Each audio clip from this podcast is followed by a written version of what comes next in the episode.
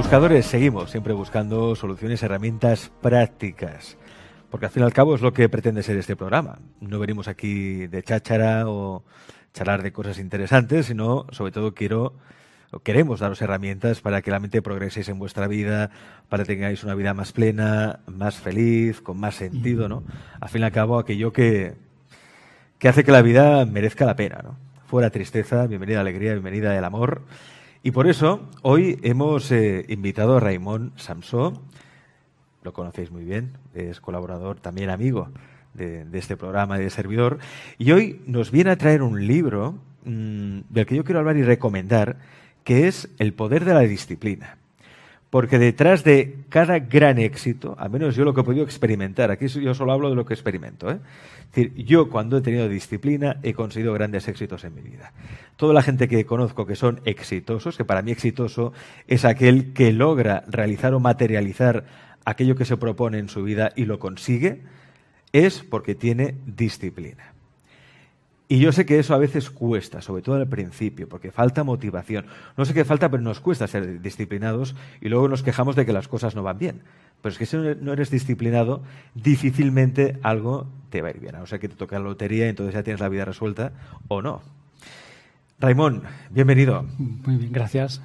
El poder de la, disciplina. Claro, ¿qué entendemos por disciplina? Por ejemplo, en tu caso, que esto hemos hablado en muchos programas, ¿no? Tú cada día pase lo que pasa, pase lo que pase, eh, te levantas, te despiertas a las 5 de la mañana. Sí. Por ejemplo.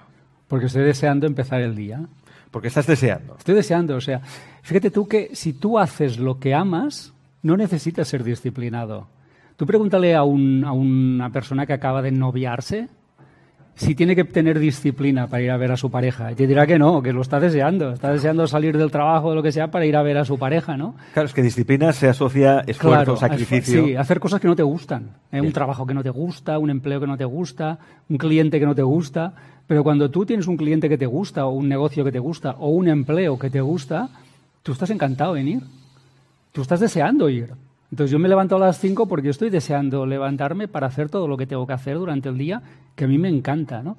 Pero si quieres una definición de, disciplina, sería, por ejemplo, hacer lo que toque hacer las veces que sea necesario. a mí me encanta. O sea, hacer lo que toque hacer, o sea, estás dispuesto a todo, ¿eh? a todo lo que sea obviamente ético, legal y que no engorde. ¿eh? Mm. Y eh, las veces que sea necesario, o sea, si es uno o si son mil, ¿no? Yo a la gente le preguntaba cuando estaba en el despacho de coaching, le preguntaba, ¿cuántas veces lo has intentado? Y me decía, pues una. Le digo, ¿una? Pues si eso no, tienes ni para calentar, ni para calentar motor con una. Fíjate, yo, Alex, eh, para publicar mi primer libro me fui a 33 editoriales, o sea, 32 me dijeron que no. Pero es que lo bueno es que yo estaba dispuesto a ir a 200 si hacía falta. O sea, haré lo que tenga que hacer las veces que tenga que hacerla. Por conectarse con tu pasión. Por conectar con tu pasión. O sea, yo creo en mi libro, con lo cual yo sé que lo publicaré, lo que no sé es dónde ni cuándo. Entonces, esa es la fuerza que hace que tú te motives a ser disciplinado, que es el amor. No la obligación, no el sacrificio, no el tengo que, mm. sino el elijo hacer esto y lo haré las veces que sea necesario, porque yo lo haré, yo lo conseguiré. ¿eh? No sé cuándo, ni dónde, ni con quién, pero yo lo haré. Entonces, cuando tú eres así, la vida se quita el sombrero y te pone la alfombra roja. ¿Sabes? Se rinde ante ti la vida. Y pasa, las cosas pasan. ¿Cómo crear ese hábito de la disciplina cuando es algo que quizá no nos han enseñado ni de pequeñitos, ¿no? Porque claro, eh, esto además lo explicas en tu libro, a ti desde pequeño, tu madre sobre todo te inculcó el valor de la disciplina, ¿no? Pero a mí, por ejemplo, mis padres no me inculcaron ese valor y yo lo he ido aprendiendo a lo largo de mi vida porque me di cuenta que sin disciplina no se conseguía nada, nada que realmente valiera la pena. ¿eh? Me refiero, tenía que, tenía que tener mucha suerte para conseguirlo. ¿Cómo forjar esa disciplina para no tirar la toalla? Por ejemplo, ahora la gente que nos está escuchando dirá, pues voy a hacer como Raymond, me voy a levantar todos los días a las 5 de la mañana para aprovechar el día, ¿no? Y el primer día lo harán, el segundo también. El tercero, a las 5 no, mm, a las 6 ya el cuarto a las 7, ya el otro a las 8. Bueno, no pasa nada, ya, ya lo haré más tarde, ¿no? Se ha enfriado, se ha enfriado. Se ha enfriado. ¿Cómo mantener esa disciplina? El, el, amor precisa avivar la llama del, amor, ¿eh? porque si no, incluso hasta las parejas también ¿eh? se pueden ir eh, durmiendo, ¿no? La pasión. pero la forma de mantener vivo el amor es darte cuenta de que no tienes nada más. O sea, que, es, que, es, eso o nada. yo te cuento mi caso, porque yo, elegí ser... Eh, es que, es no, no, puedo decir ni que elegí ser disciplinado, es que no tenía otra opción. O sea, al final la gente se tendría que dar cuenta de que no tiene otra cosa más que su disciplina. Todo lo demás es, una, es, un, es un camelo. Porque, a ver, yo, la gente que nos ve o nos escucha, ¿alguien tiene un coeficiente aquí de, de 200? Yo no. O sea, no me puedo fiar de eso. ¿Alguien tiene un tío millonario en América? Yo no. O sea, que no me puedo fiar de, de la herencia de mi tío millonario, ¿no? ¿Alguien tiene una garantía de algo? A mí no me han dado ninguna de garantía. O sea, te das cuenta que no tienes nada. ¿Y qué es lo que te tienes? Te tienes a ti. Solo te tienes a ti. Y dentro de tenerte a ti, lo único que tienes es el no rendirte nunca. Que eso es la disciplina. No me voy a rendir hasta que esto pase. ¿eh? Y lo haré por aquí, o lo haré por allí, o lo haré más tarde o más pronto, pero yo no me rindo. Eso es la disciplina, ¿no? Pero Raymond, me comen las facturas, estoy agotadísimo. Mejor. Es que, y además ahora me tengo que levantar todos los días a las 5 de la mañana, pero Mejor. no puedo, tengo que descansar. O sea, cuanto más acorralado, a mí me, encanta que me lo, me lo, pongas así, porque cuanto más acorralado estés, más a mi favor. Porque entonces tienes que redoblar tu disciplina, ya no levantarte a las 5, no, levantarte a las 3. Eh, al final, el, tienes que darte cuenta que cuanto peor estén las cosas, más necesitas tú de ti. O sea, ya no vas sobrado, ahora ya vas necesitado y necesitas más de ti, más que nunca. Con lo cual, yo siempre a la gente le digo, eh, el que quiere escribir un libro no lo ha escrito, el que quiere dar la vuelta al mundo y no lo ha hecho, el que quiere ser rico todavía no lo es. Siempre le digo lo mismo, digo, es que eh, te tienes que meter en aprietos, tío. Tienes que meterte en aprietos de verdad, pero entre la espada y la pared. O sea, el día que tú estés entre la espada y la pared, ese día vas a reaccionar. Ese día no te va a quedar otra opción porque estás entre la espada y la pared. No elijas el camino fácil. Exacto. Mira, yo cuando dejé el banco, o sea, yo, yo dimití de un banco, ¿no? Hombre, era un banco que me pagaba muy bien. ¿eh? Hace muchos años de esto, hace 20 años, pero entonces ya me estaban pagando unos 60.000 euros al año, 80.000, no me acuerdo, algo así, bastante bien. Hace 20 años, ¿eh? Claro, de ahí no te vas ni con agua caliente. ¿Quién se va de eso? ¿Cómo vas a renunciar a eso, no? Pero un día yo dije, mira, cuanto más lo piense, peor. Pues claro, no hay nada que pensar. Si te pagan 80.000 al año, tú te quedas, punto, ¿no? Entonces dije, es que cuanto más lo piense, peor. Voy a hacer una cosa. Me voy a meter delante de la puerta del jefe de personal y voy a llamar. Y luego ya veremos lo que pasa. Y efectivamente, me metí ahí sin pensar nada. Pum, pum, se puede. Sí, adelante, ¿qué quieres? Hombre, no le iba a explicar lo que hizo el fin de semana, ¿no? Entonces dije, bueno, pues ya que estoy aquí, le voy a contar la verdad. Pues que quiero dejar el banco, señor. ¿Qué me dices? Pues como lo oye, que voy a dejar el banco. Entonces, en ese momento en el que te metes en, aprietos, porque claro, cuando sales de allí, ingresos cero. ¿Sabes la, película, no? O sea, pasar de 80.000 a cero rápido, ¿no? Muy rápido. Eso sí que es una frenada en seco. Entonces, en ese momento en que estás en aprietos, tu, tu imaginación, tu creatividad, tu motivación, tu disciplina se multiplican por cien, porque en ese momento... Eso te hace sentir vivo también. Claro, ¿eh? la adrenalina dice, me quedan dos meses, o un mes, o tres, da igual, ¿no? yo recuerdo que tenía hasta seis meses. Pensaba, chaval, tienes seis meses para buscarte la vida. Dentro de seis meses ya te puedes vender el piso. Vas viendo la película, entonces en aquel momento la adrenalina sube y entonces tú eres creativo, disciplinado, te levantas a las cinco y a las cuatro si toca, o sea, haces lo que toque. Pero te tienes que meter en, en apuros. Y a la gente que nos ve, si su vida no mejora es porque no se ha metido usted en apuros. Usted se tiene que meter en apuros pero no, hombre, también no puedo decir, y no puedo yo o generar riqueza o tener esos hábitos también que generan riqueza sin necesidad de, pasar por No lo hará, no lo hará. ¿Sabes por qué no lo hará? Porque al final, hasta que no estás en apuros, no te metes. Por ejemplo, el tema de la salud. O sea, todo el mundo, pues, eh, es, sí, se consiente demasiado en la alimentación, en los hábitos, en no sé qué, pero el día que va al médico y le dice, usted tiene un problema de lo que sea, ¿eh? en ese momento el susto es tan grande que en ese momento lo hace todo, ¿no? Entonces, la, pregunta es, ¿y por qué esperamos a estar en esa situación? ¿Por qué esperamos? Pues no lo sé, porque funcionamos así los humanos, pero te diré una cosa, que a partir de ese momento la gente cambia. He conocido mucha gente que después de una sentencia de muerte en el doctor ha cambiado la alimentación, ha cambiado sus hábitos y se ha salvado. No todos, pero la mayoría se han salvado, ¿no? Han reaccionado, ¿no? Entonces esto yo le diría a la gente que que por favor se, se, se pongan aprietos antes de que la vida te los ponga a ti. ¿Eh? Antes de que llegue esa enfermedad, antes de que llegue ese, esa gran crisis económica, métete tú en apuros económicos, porque así cuando llegue la crisis tú ya estarás preparado para eso. Pero, ¿Meterse en apuros o, o más bien plantearse retos? Sí, llámale, llámale como quieras, pero para lo que vamos y para que nos... Sin, sin tener que arriesgar la, la comodidad o la estabilidad económica. Claro, pero, pero Quizá bueno... plantearse a lo mejor como un reto, ¿no? Venga, va, a ver si puedo generar 6.000 euros con este ingreso. Exacto. Tal. Eso me encanta.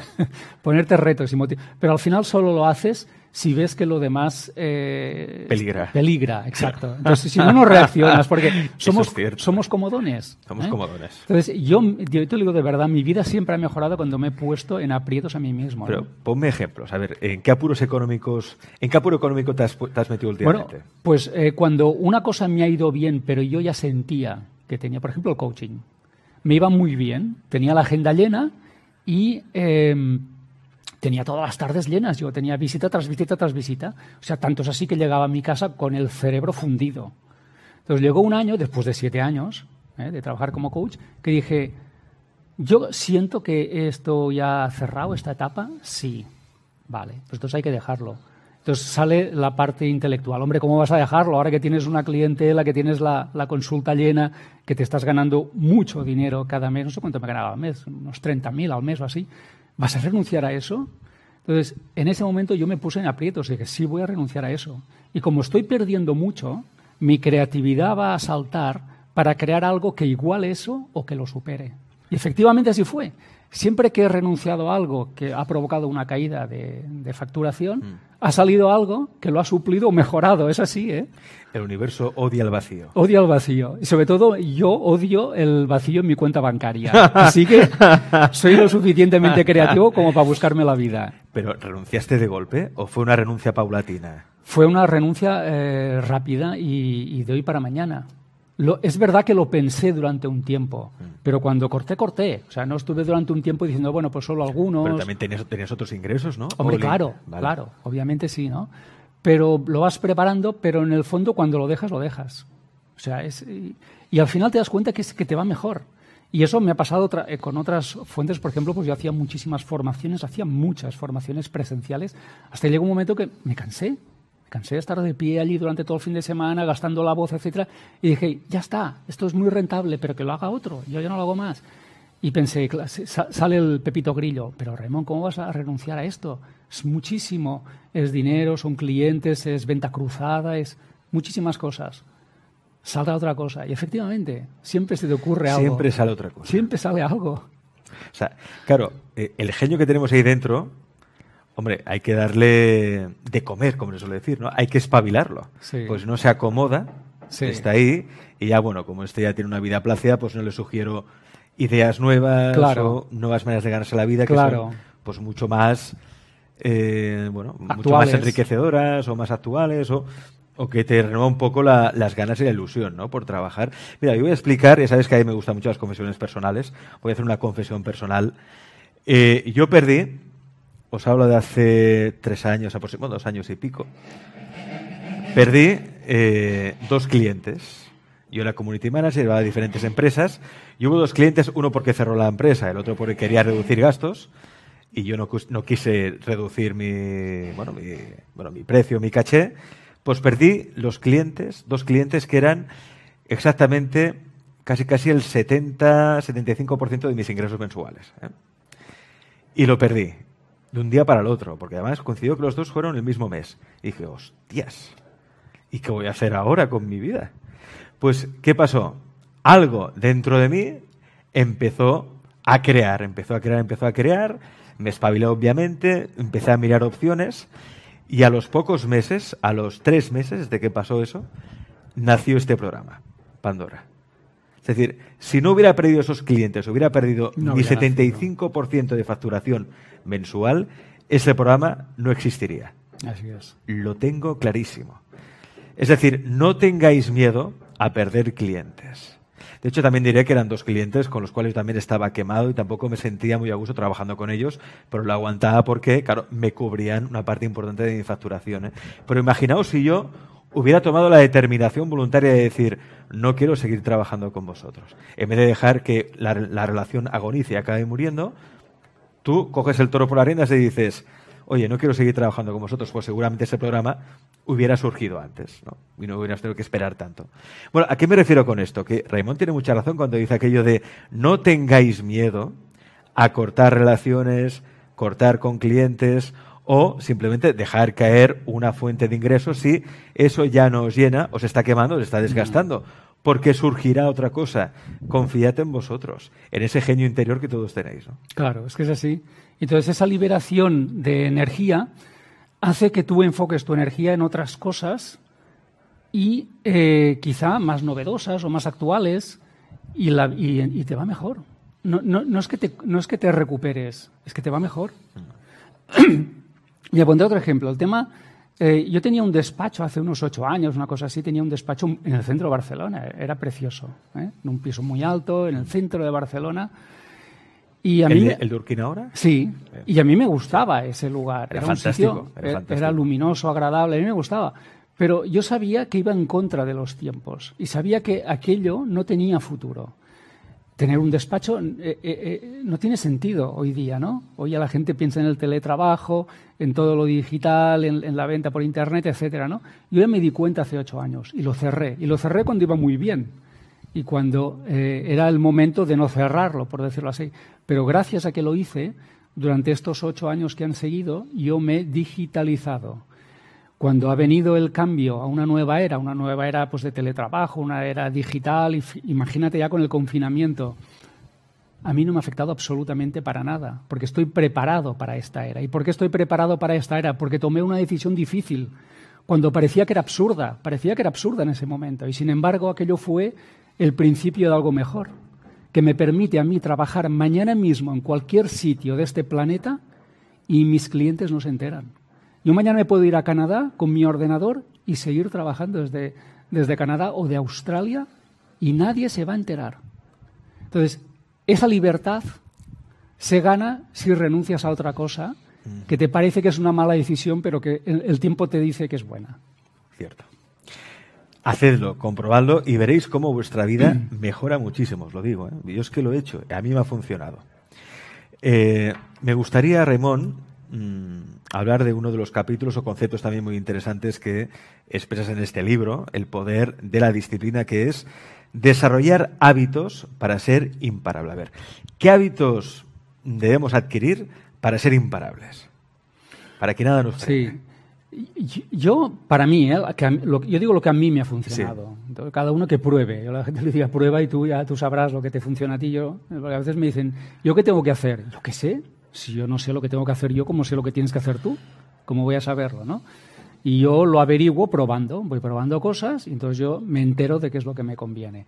Pero a mí lo que más me ha funcionado, lo que mejor me ha funcionado es, por supuesto, la disciplina, que es el hábito número uno, o sea, es la base de todo hábito. Y eh, en segunda posición sería la, el hábito de la coherencia. La coherencia. Sí. Es decir, que, que lo que tú piensas, lo que tú dices y lo que tú sientes está alineado. Que no hay ninguna eh, diferencia entre lo que tú piensas, dices o haces. Este hábito creo que pocos lo, tenemos. ¿eh? Bueno, pues es la clave del, éxito. Entonces, cuando tú eres una persona que es, que es un eje, ¿eh? que está balanceada entre lo que piensa, lo que siente, lo que hace, la vida te pone alfombras rojas. Porque eso se percibe, eso se nota. La gente te lo nota, te perciben. Entonces te va mejor todo. ¿eh? te va mejor a nivel personal, a, nivel personal, eh, todo, porque solo haces aquello en lo que tú crees.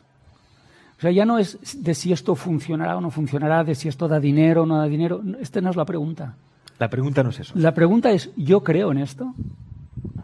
Por ejemplo, ahora me puede venir un editor y decir, oye, Ramón, escribe un libro sobre este tema que tiene mucho público. Si yo no siento ese tema, yo no lo escribiré. Me da igual de que sea un tema de moda, me da igual que dé dinero, me da igual de que me lo pida mi editor. Si yo no lo siento, yo no lo haré porque yo solo hago cosas que yo siento. Y desde que tomé esta decisión en la vida, todo ha ido muy bien. Estoy 100% de acuerdo con Raymond. Ahí me pasa a veces, ¿eh? Que a veces me sugieren temas, los buscadores, buscadores que estáis conectados, me sugerís temas para tratar en el programa, porque están de moda. Pero si yo no resueno con ese tema, pues no lo voy a tratar. Claro. También os diré una cosa, cuando un tema está de moda, sí, tú puedes hablar de eso, escribir un libro sobre ese tema, pero claro, como está de moda, hay 50.000 libros también sobre eso, con lo cual Mm. no te diferencias porque hablas del mismo tema que hablan 50.000 personas más. Entonces yo creo que una clave también es la diferenciación y la especialización. Eh, bien, hábito de la disciplina, hábito de, Coherencia. de la coherencia. ¿Qué más? Sí. ¿Qué más hábitos? Pues, no sé, yo diría también el hábito de seguir el corazón. Seguir el corazón. Seguir el corazón es eh, basar todas tus decisiones en, en el amor y no en el miedo. Si, si yo, por ejemplo, voy a alquilar un piso y el la persona que lo está vendiendo dice, oye, eh, cógelo porque ahí afuera tengo una pareja que ya es la segunda vez que vienen, ¿eh? yo creo que lo van a... Entonces, si yo lo, lo pillo porque tengo miedo que me lo pillen, ya, ya no, no decido porque yo quiero, decido por miedo, ¿no? Entonces, al final, y esto también pasa con todo, hasta con parejas, ¿no? Que dices, hostia, pues me voy a casar para no, vestir, no quedarme para vestir santos, que se decía antes, ¿no? Decía, "Oye, que a ver si se me, se me pasa el arroz, ¿no? Pues que se pase el arroz, si no pasa nada. Al final te tienes que casar con quien tú sientas y tienes que tener el trabajo que tú sientas y hacer lo que tú sientas, ¿no? Porque es la única forma de ser feliz, hacer lo que, lo que tú sientes. ¿Te puedes equivocar? Por supuesto que te puedes equivocar. Pero cuando tú te vas a dormir estás tranquilo, porque tú has hecho lo que tú sentías. Y entonces tienes la conciencia tranquila. Y dices, hay veces que va mejor y hay veces que no va tan bien. Pero yo siempre estoy en paz por la noche, porque yo he hecho lo que yo sentía que tenía que hacer. ¿El corazón no se equivoca nunca? No, no se equivoca en el sentido que la gente está pensando. En el sentido que la gente está pensando ahora, no se equivoca nunca, porque siempre te conduce a la paz, no al éxito, pero siempre a la paz. La paz en sí es un éxito. La paz en sí es un éxito, para los buscadores es un éxito, con lo cual la guía del corazón nunca te fallará, porque te conducirá a la paz. ¿eh? Te estás guiando por el amor, el amor siempre te conducirá a la paz. ¿Te conducirá siempre al éxito? Lo, lo que se conoce mundal- mundanamente como éxito, no siempre, pero quizá ese éxito no es tu éxito. ¿eh? Valóralo. Es un éxito social, ¿no? De reconocimiento. O pasajero, O pasajero. O que es el éxito de otros, es el éxito de papá o de mamá o de tus amigos. ¿eh? Para ellos eso es ser muy exitoso, pero para ti no. Hay que preguntarse qué es el éxito para ti. ¿no? Exacto, Que es una pregunta que no nos hacemos. exacto. Yo, es una pregunta que yo me hice hace mucho tiempo y yo tengo dos eh, cosas a las que no puedo renunciar. Son el conocimiento y la libertad. Para mí lo peor es una vida en la ignorancia. Para mí eso, es la peor pobreza. La peor pobreza en la que podría caer es la ignorancia. ¿no? Con lo cual el conocimiento para mí es mi valor número uno. Y el segundo es la libertad.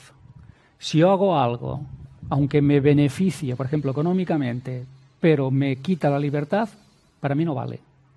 Porque está perjudicando a mi segundo valor, que es la libertad. Conocimiento y libertad. Solo quiero eso. Y si respeta eso, para adentro. Pero si alguien me propone algo y no respeta eso, para afuera. Ramón, te voy a hacer una pregunta personal. Todas lo Personal para mí, ¿eh?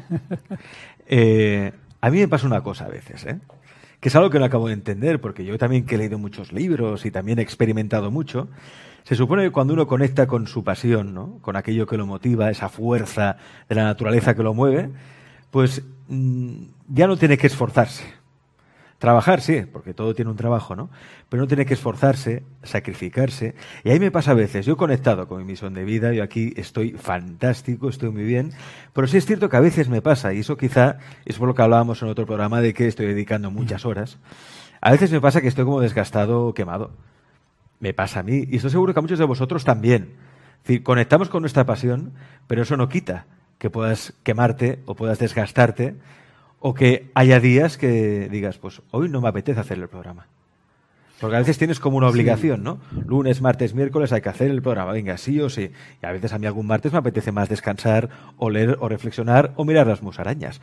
Pero estoy aquí también en su componente de disciplina, ¿no? Porque lo que me aporta el programa, por otra parte, es muy... mm, ah, bueno, es, es una gran recompensa a todos los niveles, ¿no? Pero sí que es cierto que eso me falla un poco, porque ahí me dijeron que si uno conecta con la pasión, ya no tiene que esforzarse, ya no hay sacrificio, su- sus vidas ya son unas vacaciones eternas.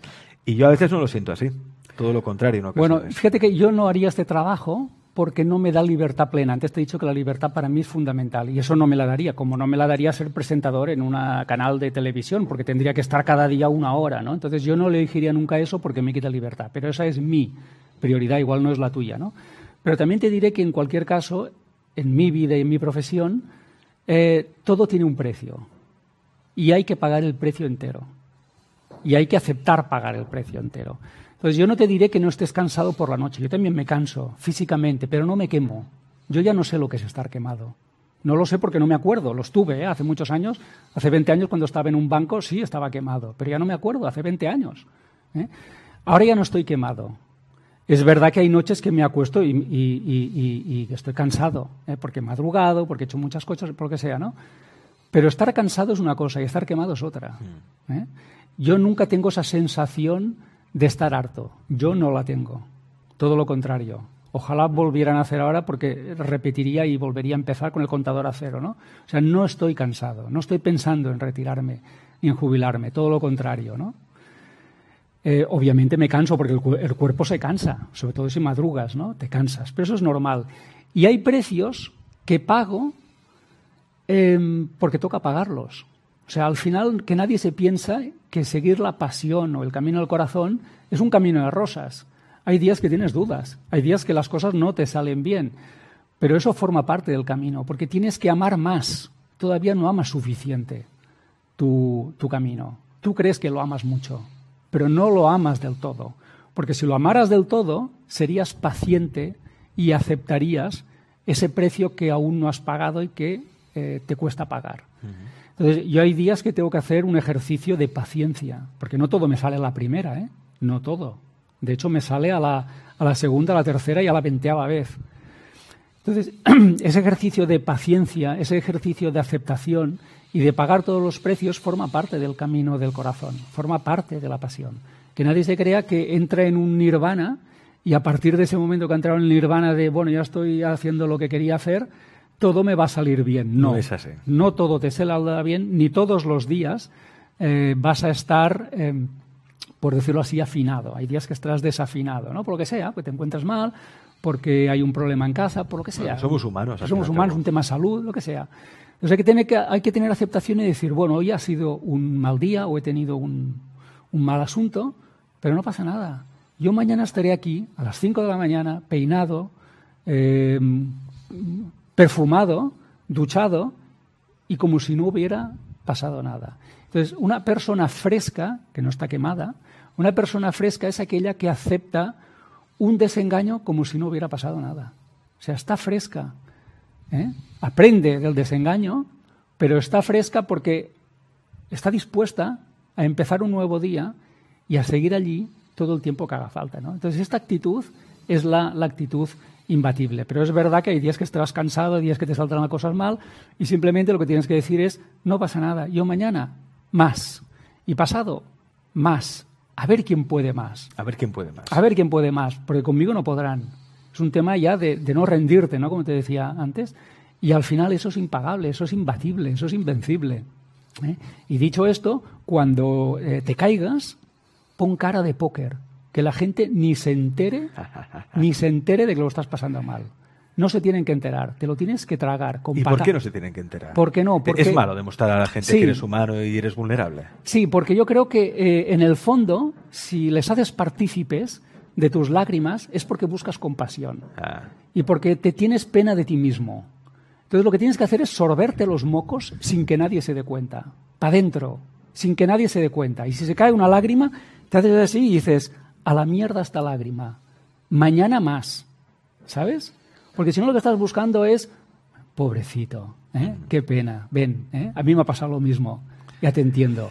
Pues no hay nada que entender aquí. Al fin y al cabo todos buscamos ser amados de alguna manera, ¿no? Exacto. Y pues despertar la compasión de los demás es una manera de recibir amor. Y de ser esclavo. Y de ser esclavo. Y de ser esclavo, porque dependemos de su aprobación, dependemos de su compasión, etcétera. No, no hay que buscar eso. Eso no lo necesitamos para nada. Eso es el ego que está buscando un aliado para decir qué mala es la vida, qué cruel es el destino y qué difícil está todo, ¿no? Repito, si te duele, te aguantas. Mañana, más. Si te, si te vienen ganas de llorar, te sorbes los mocos para adentro, sin pañuelo. Que no se entere nadie. Tú aquí y mañana más. ¿eh? Y eso es imbatible, es imbatible, es imbatible. Es como todo, tenemos que buscar también nuestros trucos, ¿no? O técnicas, eh, cosas que podemos hacer, ver, oír, para superar esos momentos de bajón, que todos tenemos momentos Todo de bajón, mundo porque tiene. somos humanos. Yo, por ejemplo, ¿qué hago muchas veces? Me pongo la película de Rocky. Claro. Yo me pongo la película de Rocky. O Digo, Indiana es, que- es Jones. que todo es posible, Sí. ¿no? O me pongo la música de Rocky y de repente me despierto y digo, eh, que no van a poder conmigo. No hay dolor, que decía Rocky, ¿no? No hay dolor. Pues es- ese es el tema, poner cara de póker como si no estuviera pasando y decir, bueno, perfecto, este no es el momento, este no es el sitio o este no es el día. Pero ¿sabes qué? Yo mañana estaré aquí otra vez, dispuesto a empezar y además fresco, ¿eh? O sea, no, no resentido ni con rencor, no, no, fresco, o sea, como si no hubiera pasado nada. Y la gente ama a la gente fresca. Ya para acabar, Raimón, y como siempre recomendamos, claro, aquí en una entrevista no podemos hablar de todo el libro porque no os diré por qué no podamos, porque Raimón se ha ofrecido muchas veces y tenemos entrevistas muy extensas con él en que destripamos los libros y bien, ¿no? Pero yo siempre digo una cosa. eh, leer un libro de este tipo es un acto íntimo, personal. Y lo que te hace despertar muchas veces es leerlo tú. Tú compras este libro que lo tienes en Amazon, te lo lees en casa, te lo bajas en el Kindle, donde sea, y te lo lees. Solo estás tú con el libro, que al fin y al cabo es tu espejo, y estás ahí. Y ese acto merece mucho la pena. Por eso no, tampoco no me gusta explicar todo lo que hay en un libro cuando entrevisto a un autor, porque lo importante es ese momento personal, ese tiempo que buscas para ti, para crecer tú y el libro. Nada más. El poder de la disciplina. Pero para acabar sí que me gustaría que me hablaras de la procrastinación y cómo eliminarla. La procrastinación quiere decir, ya lo haré mañana. Dice, hoy no, ya lo haré mañana, en otro momento. Tú dices que no, la acción siempre en presente. Si se puede hacer ahora, lo haces ahora. Sí, yo tengo una, una, una regla que es de 24 horas. O sea, si yo decido que haré algo, hoy tengo que empezar, antes de 24 horas. Si no, no lo haré. Que si no, ya dirás, bueno, pues ya no, no me acuerdo o ya... Tengo que hacerlo antes de 24 horas o tengo que empezar a hacerlo. No todo se puede hacer en 24 horas, pero tengo que empezar hoy. A algo, hacer algo, aunque sea la pequeña parte, ¿no? Y entonces ocurre una cosa muy buena y es que tu inconsciente sabe que has empezado. Y cuando has empezado, tu inconsciente quiere acabar lo empezado. Entonces ya te sientes bien, te vas a dormir bien, te vas a gusto y dices, qué bien, ya he empezado, ¿sabes? Y al día siguiente continúas. Entonces, simplemente tienes que decirle a tu inconsciente que ya has empezado, da un pasito, solo uno. No tienes por qué hacerlo todo el mismo no, día. todo no, no podrás. Pero al menos empieza. da Empieza. primer paso. Aunque sea una llamada telefónica, la haces hoy. Y ya verás cómo mañana harás el pasito dos. Que esa es otra, ¿no? A veces vamos de héroes y decimos, no, no, es que tenemos que hacerlo todo hoy. No. O tengo que crear una app de mi empresa, lo tengo que hacer hoy, error, como sea, tal. Error, No. error, error. Yo no, yo no soy tan bueno como para hacerlo todo hoy. Yo necesito, necesito hacerlo pasito a pasito. Bien, eso está muy bien, porque es, lo que, es uno de los motivos por los que a veces también dejamos un trabajo o nos saturamos y nos quemamos, porque queremos hacerlo todo ya, al momento. No, empieza un pasito, mañana otro pasito, pero al menos ya has empezado y el inconsciente lo sabe, que es el creador, ¿eh? no lo olvidemos. Raimón, muchas gracias por Gracias estar a ti.